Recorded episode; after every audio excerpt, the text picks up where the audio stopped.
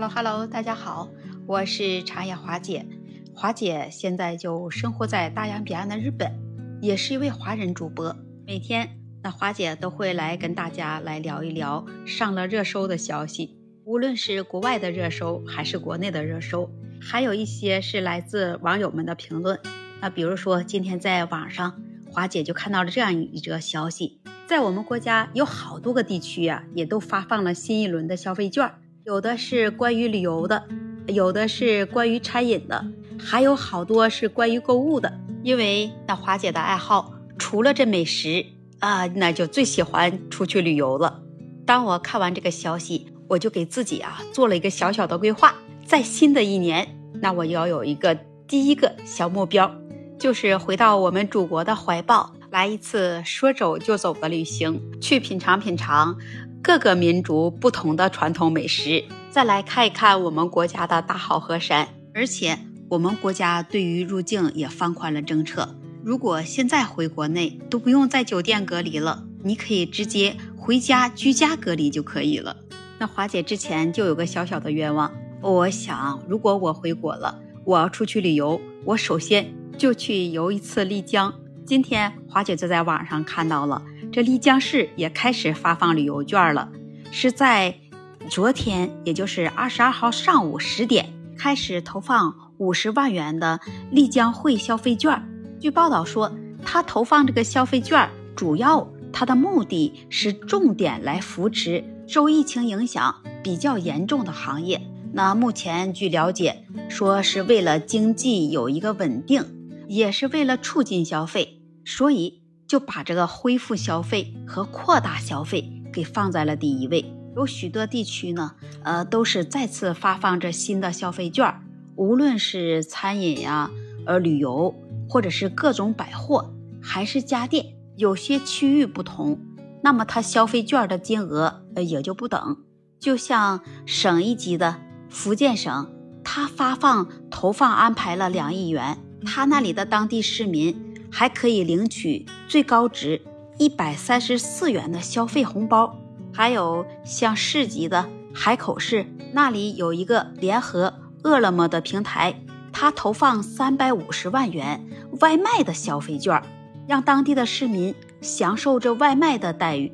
有北京市，它的消费券投放的是用于手机、电脑、空气净化器，还有好多种的品类商品。华姐看到有些网友，他就评论说了：“能不能给我们每个人手里发点药品呗？”我觉得呀，这药品比这券儿还实用。但是有的网友他就评论说：“发券也很好，至少我们出去旅游，呃，自己还会省点钱。”是有些地区发这消费券，它是有要求的。就拿丽江来说，他那里发放消费券，要求你的 GPS 定位坐标。必须是在丽江内的所消费者，券的面值是从二十元到五十元、一百元，还有一百五十元。但是你拿到这个消费券了，你要必须去指定的合作商户去使用。丽江这里新出的券，你可以用来购物，呃，餐饮也可以用于娱乐，还可以给你的汽车来加油。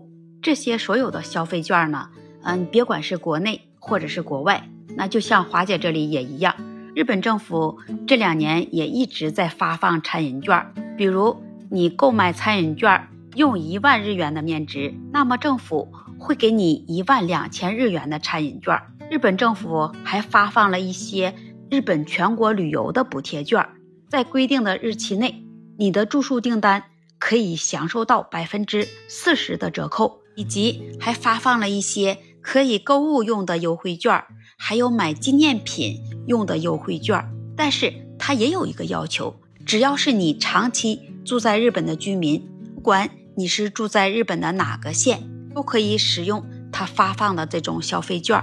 但是据了解，在日本这里有许多的酒店商家，他都开始偷偷的涨价。而如果我们要细算下来，那他在发券前和发券后，呃，其实它根本就是一样。也没有什么便宜。对于这些消费券，那么华姐个人觉得，有一些消费券确实是个人啊得到了国家的补贴，而且是受益了。那有一些消费券呢，对于那些黑心的商家来说，只不过是他们的一种变相涨价的手段而已。听了华姐这期节目给你的分享，你是不是也有跟华姐一样的想法和看法？欢迎在评论区留言跟华姐互动，也欢迎您关注订阅华姐的专辑。那么今天华姐就跟你聊到这里了，我们下期节目再见。